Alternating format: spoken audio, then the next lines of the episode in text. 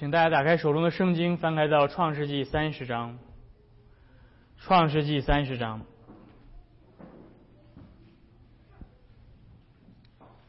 我们上一周讲到了创世纪三十章前半部分，那就是拉杰和他的姐姐利亚两个女人，两个妻子，都是雅各的妻子，啊，一场生育战争、生育比赛。所以最终，上帝赐给雅各到现在为止总共十一个儿子，而他所深爱的妻子拉杰也终于生下了啊他的第一个孩子就是约瑟。所以接下来雅各准备离开，所以我们从创世纪三十章的二十五节一直读到四十三节，由我来读，我们一同来聆听上帝的话。拉杰生约瑟之后，雅各对拉班说：“请打发我走，叫我回我本乡本土去。请你把我服侍你所得的妻子和儿女给我，让我走。我怎样服侍你，你都知道。”拉班对他说：“我若在你眼前蒙恩，请你仍与我同住，因为我已算定，耶和华赐福于我，是因为你的缘故。”又说：“请你定你的工价，我就给你。”雅各对他说：“我怎样服侍你，你的牲畜在我手里怎样，是你知道的。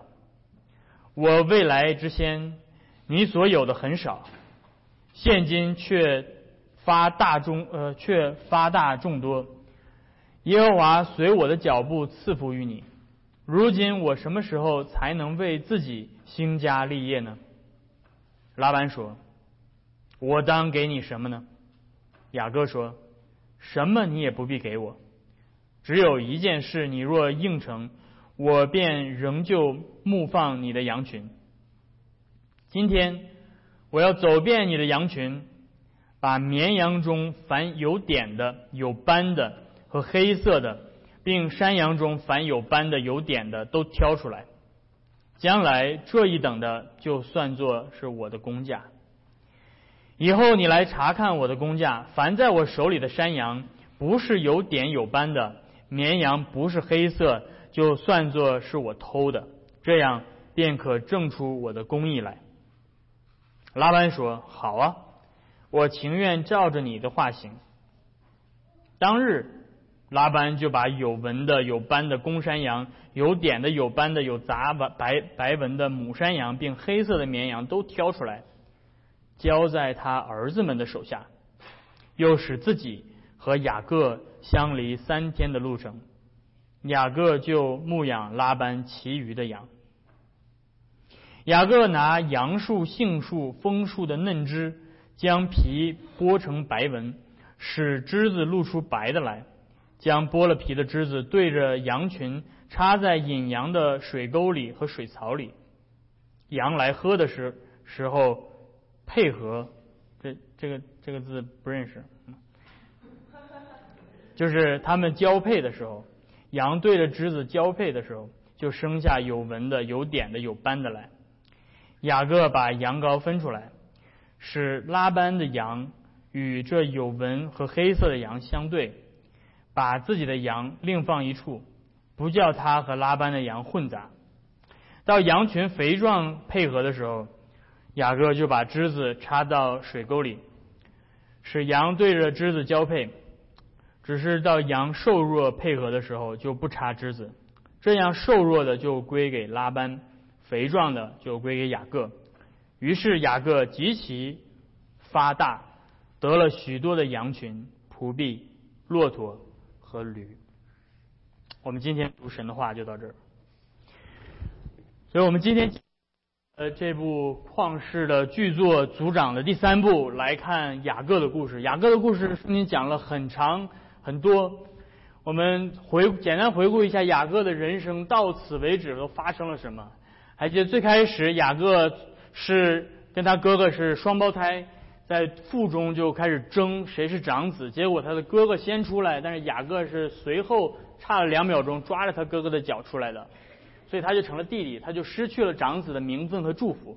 因此雅各一生都要和哥哥争，要把这个长子的祝福骗到手，所以他实现了呃这个欺骗的这个这个过程。他用一碗红豆汤先骗走了哥哥的长子的名分，然后接下来他又趁他父亲瞎眼，趁他哥哥出去打猎的时候，又在他妈妈的帮助之下，把长子的祝福也骗到了手。结果他就他的哥哥就恨他，想要杀死他，于是他就逃跑，逃到了呃东方他的母舅拉班家。他本来在这里面以为可以平安的生活，但没想到拉班是一个呃非常狡猾诡诈的一个老头，所以拉班就让雅各白白的服侍了他整整二十年，啊，就是接下来雅各告诉我们的。所以他一开始想为他的小女儿服侍他七年，结果拉班骗他把大女儿嫁给他，然后他又又要多为小女儿再多服侍七年，最后他还要为他的羊群服侍六年。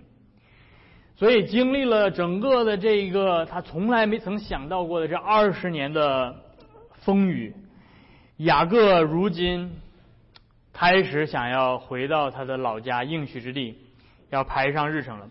但是拉班不想放他走，所以他又与拉班进行了这场纠纠缠。他如今什么一无所有，他只是有他的家呃妻子孩子，但是他什么都没有。他如今要回去的话，要空着手回去，所以他需要在拉班的手下赚得他的产业。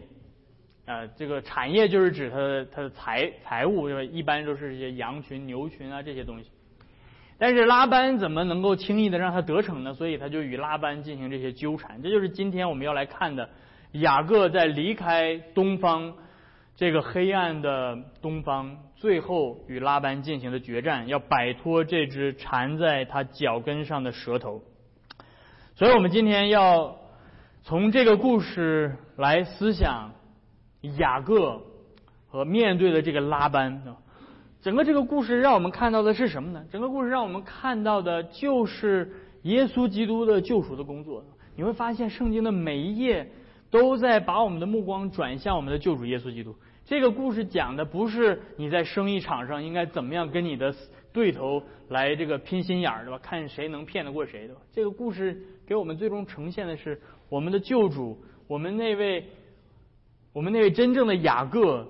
那位女人的后裔是如何从拉班那个真正的拉班，就是魔鬼撒旦的手中，能够把他的产业夺回的？是这个故事。所以在整个故事当中，我们需要看到的是雅各所预表的，就是我们的救主耶稣基督；而拉班那个诡计多端、狡猾的拉班，所代表的就是那个控制着整个世界的魔鬼撒旦，这个世界的王。而我们看到，我们的救主最终把我们这些属于他的羊群从魔鬼的手中夺回，所以这就是我们今天要来看的。首先，我们要来从一开始来看雅各与拉班开始讨论工价。第二十五到二十六节，雅各开始表明了他自己要回到家乡的意愿。第二十五节，这是生了约瑟之后，雅各对拉班说：“请你打发我走。”让我回我的本乡本土去。那第二十七节告诉我们，拉班不想让雅各走。拉班对他说：“我若在你眼前蒙恩，二十七节，请你仍与我同住，因我已经算定耶和华赐福于我是为你的缘故。”那注意到，拉班不想让雅各走的原因，并不是出于亲情。拉班没有说：“哎呀，好侄子，咱们一家亲，对吧？别走了，就在我这住吧，我给你好吃好喝的，还不行吗？”注意到拉班没有这样说。拉班想要留下雅各的原因是出于经济考虑。拉班说：“耶和华赐福于我，是因为你。为啥呢？你白干十四年，当然耶和华赐福于我了。谁给我白干十四年，我都能得到另外一个劳动力所赚得的白白的十四年的这些财产。”所以拉班是出于商业动机，雅各对他的生意是有利的，所以拉班希望他留下来。然后这个拉班特别有趣，我特别喜欢拉班这个角色的。每次你读圣经的时候，你会你这个看就像看一场电影，这个电影里面有非常多不同的角色，比如说你这个，我就喜欢这个电影里面这些特别反派角色，圣经给你们描绘的就是特别的形象，就这个人物刻画的这个形象简直是太生动了。但是问题是我们读的是一百年前的中文翻译过来的，所以有的时候你听看不太懂他到底在说什么。拉班在说什么？拉班说：“我已算定，耶和华赐福于我是因为你。”我给你翻译过来，从大白话，拉班这样跟雅各说的：“你知道吗？我那天去算了一卦，我生意兴隆都是拜你所赐，所以上帝借着你。”给我带来了财源滚滚呐！你是我的小财神呐，是这个意思。算定这个词在原文当中是呃，这个用法术算命算卦，就中中文的算命算卦的这个意思。所以拉班是你要讲这个是个形象什么？拉班是个做生意的人。那做生意的人大家都比较了解，当然基督徒做生意不要这样做，对吧？一般生意人他不喜欢神学，但很喜欢玄学啊。一般做生意的人他不喜欢顺命，但是很喜欢算命啊。就是 对吧？他他这个你跟他讲上帝律法什么他不听，但是他很喜欢算命，他要掌握自己生意的走向，他要知道说我这一单生意到底能赚多少，对吧？所以一定要顺风顺水的，所以喜欢喜欢算命。所以拉班也是这样，拉班是一个生意人。那上帝在他的律法当中严格的命令他的百姓是不可以用法术，这个也就是算定这个词叫 nahash，是吧？上帝在律法当中明确的说不可以用 nahash，不可以关照，不可以用法术邪术，这些是耶和华眼中看为恶的事。而后面故事当中我们也看到了拉班家里面供奉着很多的神像，那么当拉杰逃跑的时候，先把拉班那些神像都偷走了。那，所以你注意到拉班虽然在这里面说耶和华赐福于我，我们不要误解拉班好像是敬畏耶和华的人，不，拉班是一个彻头彻尾的多神的异教徒，所以耶和华只是对吧？你雅各的神而已，对吧？你的神他祝福我了，是因为你来了，你是我的小财神。然后他就说：“好，我怎么才能留下你呢？你定个价吧，你说多少钱你能留下？这是二十八节，请你定你的工价，我给你，是这个意思。你说你不白干十四年，这样也说不过去。你说个数，我给你，你继续留下来给我干。那上一次雅各定了一个工价，结果怎么样？结果拉班骗了他七年，所以雅各这回想说：你这回又让我定工价，你当我傻呀？”你以为你以为我还能上你的当吗？但雅各这个时候，你看到雅各回的话变了。这时候雅各回的话变了。从二十九节开始，雅各开始走心了。雅各开始跟想要跟他的舅舅将心比心。雅各说：“我怎样服侍你？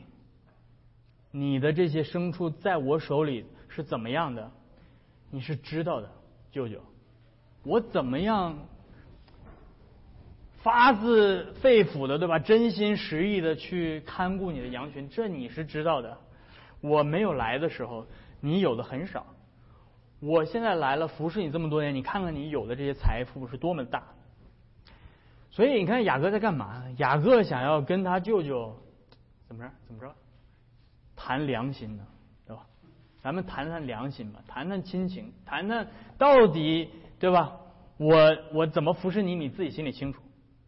雅各说：“你不需要给我任何东西，我只要你的财产的百分数，是吧？这个羊群里面它是有这种不同的基因，所以有一些羊是黑色的，有一些羊是白色的，它们生出杂杂交出来会有斑纹啊，有这些什么，所以 有一些不是特别好的羊，有斑纹的，有斑点的。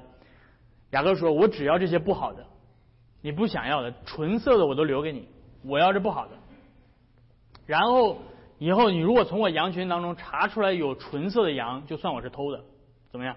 你看雅各这番话出来之后，这个形象马上就变了，对不对？原来雅各是那个诡诈的，用尽办法让把你的长子名分卖给我，一碗红豆汤在这儿的，他是会算计的。但是现在的雅各变了，现在雅各被他舅舅算的已经算算的这个遍体鳞伤了。现在雅各说：“我算不过你了，但我跟你玩真心的，玩跟你玩真感情，舅舅，这样可不可以？”雅各终于明白了，诡诈之人必被诡诈所欺，只有心里诚实、不怀诡诈的人，才是上帝喜悦和祝福的。但是雅各想要跟他舅舅拉班谈良心，拉班这种人怎么能有良心？拉班眼里只有利益。拉班是一个没有良心的人，所以弟兄姐妹们，你要跟没有良心的人，就不要跟他谈良心，是吧？因为他没有良心，你没有办法跟他，在在这个层面上去去这个去去去谈。你给他再多，对吧？你你服侍他十七年、十四年，他还想要更多。所以拉班这种人，你也不能跟他谈公义，为什么呢？因为他会扭曲公义，他的公义全都是对他有利的公义。他不会考虑说，嗯，这个公义对你来说公不公平？所以我们会后面会看到拉班现在说啊，耶和华借着你祝福我，对吧？你留下来吧。下一秒转身，拉班就要带着家兵去杀雅各，看到了吗？这就是 这是拉班的公义。拉班说，你对我有有益处的时候，好，你怎么说你怎么都好。你要对我没有用了，那么我就要杀了你。所以拉班答应的很痛快。他把所有接下来他所做的，就是他把所有雅各说要的那种有斑的、有纹的，全都挑出来，然后不给雅各。所以你说你跟拉班这种人讲良心，你讲得过？你讲得过去吗？拉班这是要背后算计雅各，把这些雅各说这是不好的这些羊，对吧？拉班给了他的儿子们，让他儿子们去牧，然后雅各牧拉班的羊，雅各手下结果剩的全都是什么？全都是没有杂色的，纯的，纯种跟纯种配，能配出有斑纹的吗？配不出来。纯种跟纯种配就是纯种，你只有跟有杂色、有斑纹的配，才能配出来杂色的。所以这意味着什么？对吧？圣经没有明确告诉你，这是，但是这太明显了。拉班不想给雅各一分钱。拉班要让雅各空手而走，一只羊你也你也你也捞不着，所以你想想拉班这个人是够狠的，对吧？他也不想想雅各是他女婿啊，他两个女儿以后的生计全都是这个男人要承担的，他他就算不为雅各想，他也不会他自己两个女儿想想吗？所以拉班是一个自私到极点，他完全不在乎任何人。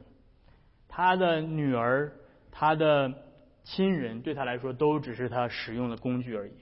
而这让我们看到的就是魔鬼的形象，弟兄姐妹，这就是撒旦啊，这就是撒旦统治之下的人。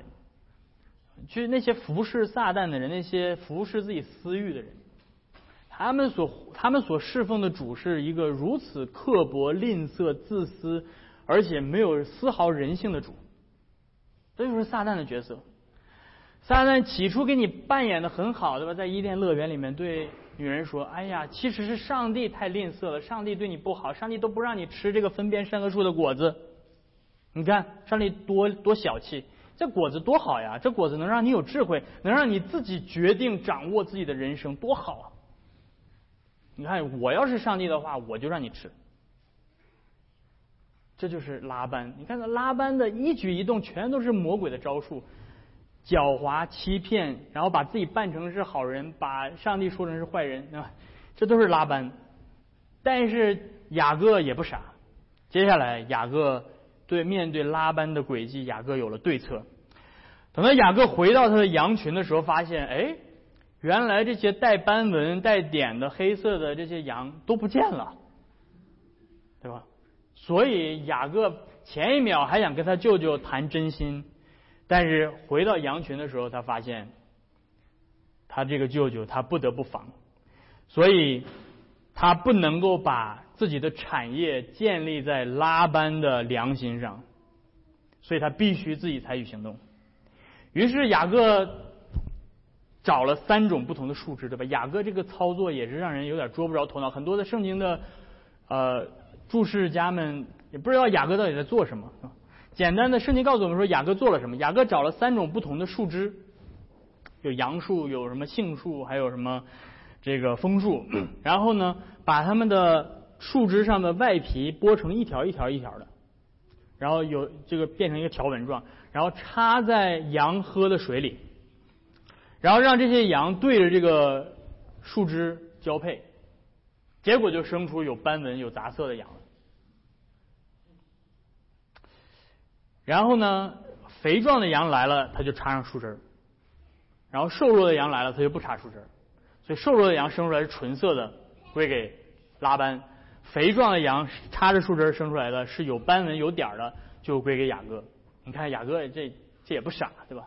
所以这个还是面对拉班，你要多留个心眼儿啊。但是雅各的做法很奇怪啊，你不觉得吗？这个圣经的翻译家们、圣经的注释者们。他们绞尽脑汁去想，对吧？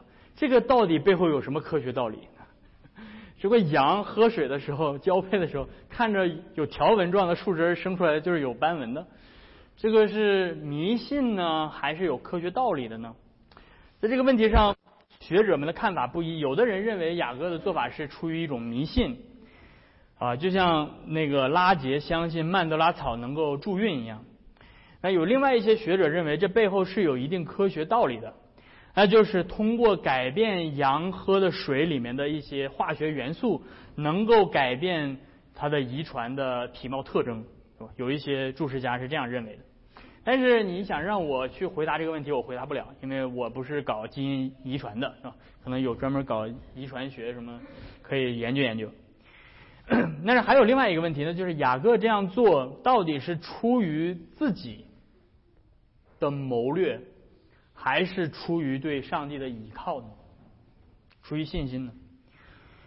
雅各这样做，到底是我们应该称赞他，还是应该谴责他？啊，这是你读圣经的时候，你经常会经常会纠结的一些问题，因为圣经的作者没有告诉你他这样做对还是不对。嗯，所以学者们也看法不一样。有些人认为雅各在这里是在倚靠自己的聪明。他没有寻求神，虽然他的做法有效，但是是应该谴责的。他应该倚靠上帝，对吧？嗯，但是还有一些圣经注释者认为，雅各在这件事情上是顺服上帝的。尤其是当我们考虑到在后面第三十一章，雅各向他的妻子们解释了他为什么要这样做，是因为上帝在梦中对他启示说。如呃，如果说有这个有他雅呃拉班说要有点的，那生的就是有点的，所以雅各这样做是在顺服上帝的旨意。所以我个人在这个问题上更倾向于后者，那就是雅各这样做并不是应该被谴责，而是应他是在顺服上帝。那这这一点的解释会帮助我们。做一些应用，那就是作为基督徒，我们在今生也会遇到很多像拉班这样的人啊。不论你是在生意场上，对吧？你是在什么？你的你的家人，你的身边的这些朋友圈，你会遇到恶人、世人的恶待和各样的诡诈。而我们该如何面对这些事情？有的时候，我们作为基督徒不知道该怎么面对，对不对？你是想说，嗨，我要不是信主的，我就上去给他一个耳刮子，对吧？我要我要是不信耶稣，你看我整整死他，对吧？这个恨气不打一处来，对吧？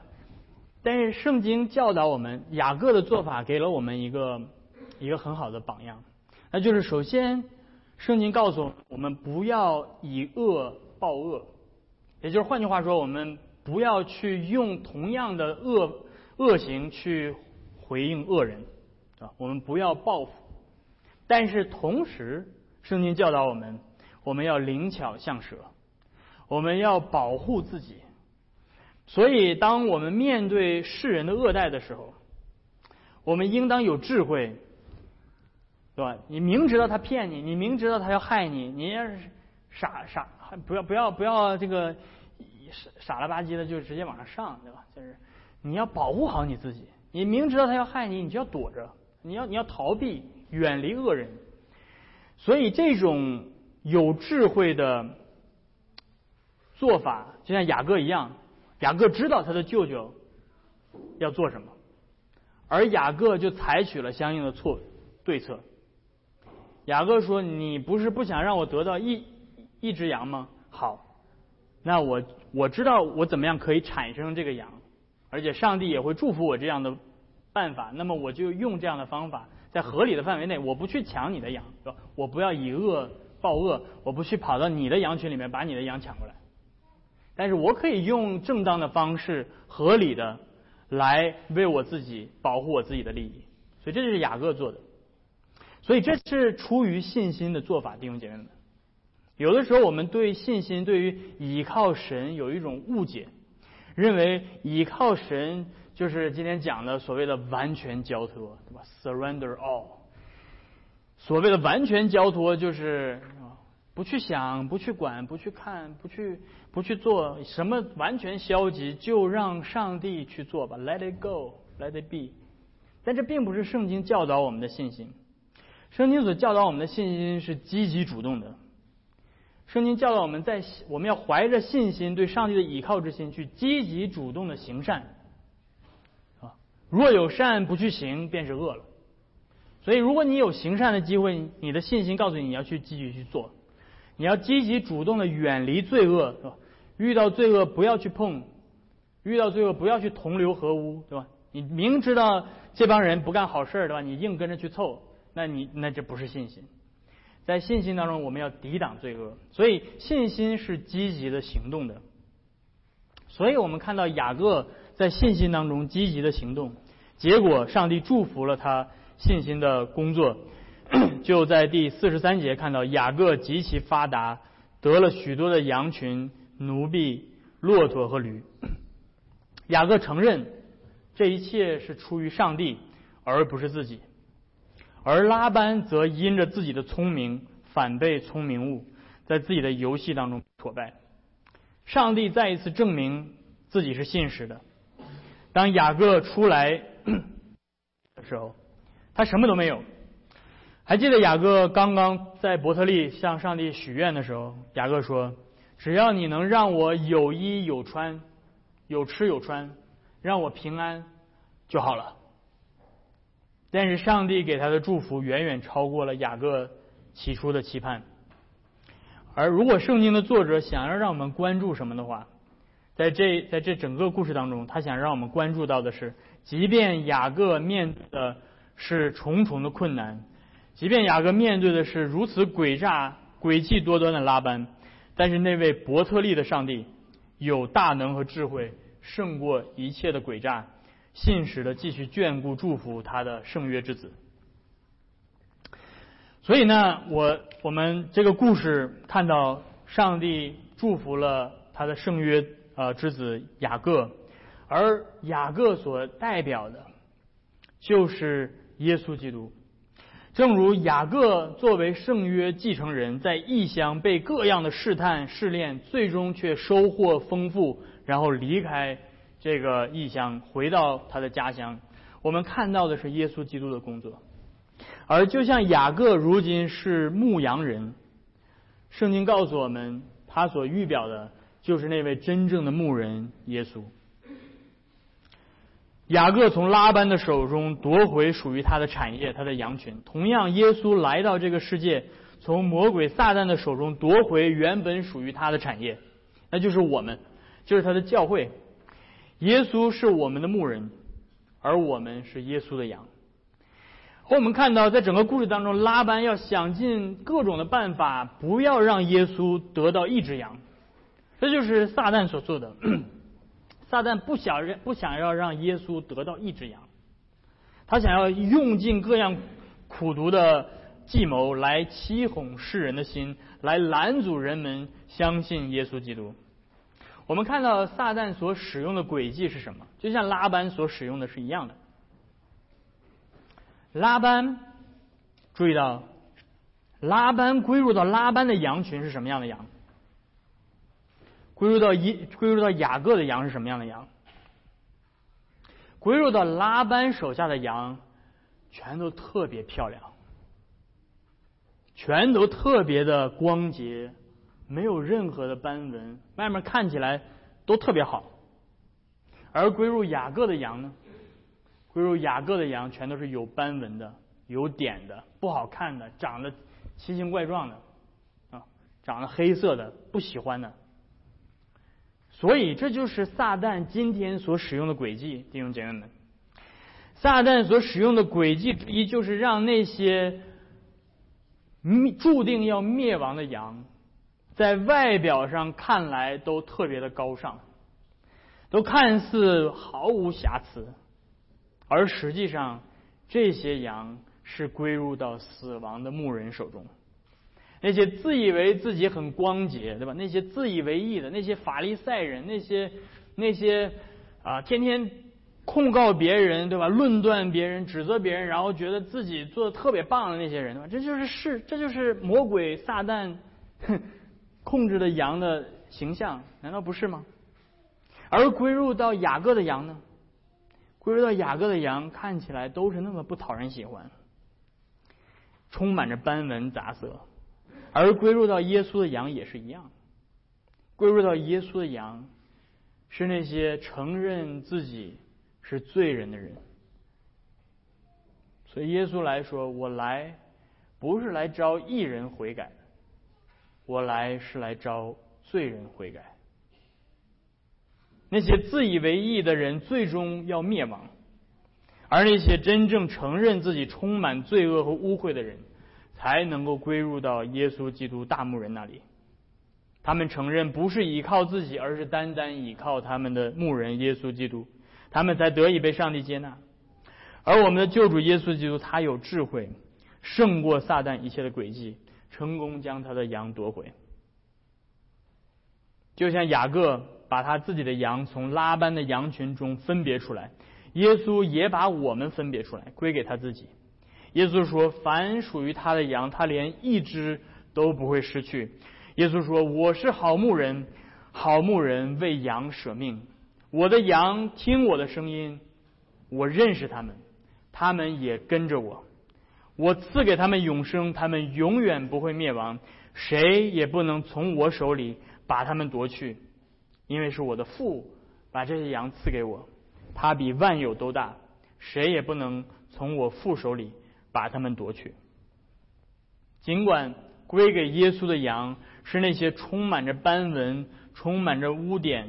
充满着污秽的、充满各样罪的那些羊，然而我们的好牧人耶稣基督却为羊舍命，为这些充满着污秽和罪恶的羊死。他亲自牧养我们，他用他的宝血洗去我们身上一切的皱纹污秽，使我们毫无玷污、皱纹等类的病，能够在他的宝血之洁净之下变成圣洁、无有瑕疵。可以归给他自己，做一个荣耀的教诲，而最终，就像雅各将会带着他的羊群回到那个真正的应许之地的家乡，耶稣，我们的牧人也会带领我们回到他的家乡，就是那个在天上的家乡，那座上帝为我们打造的城。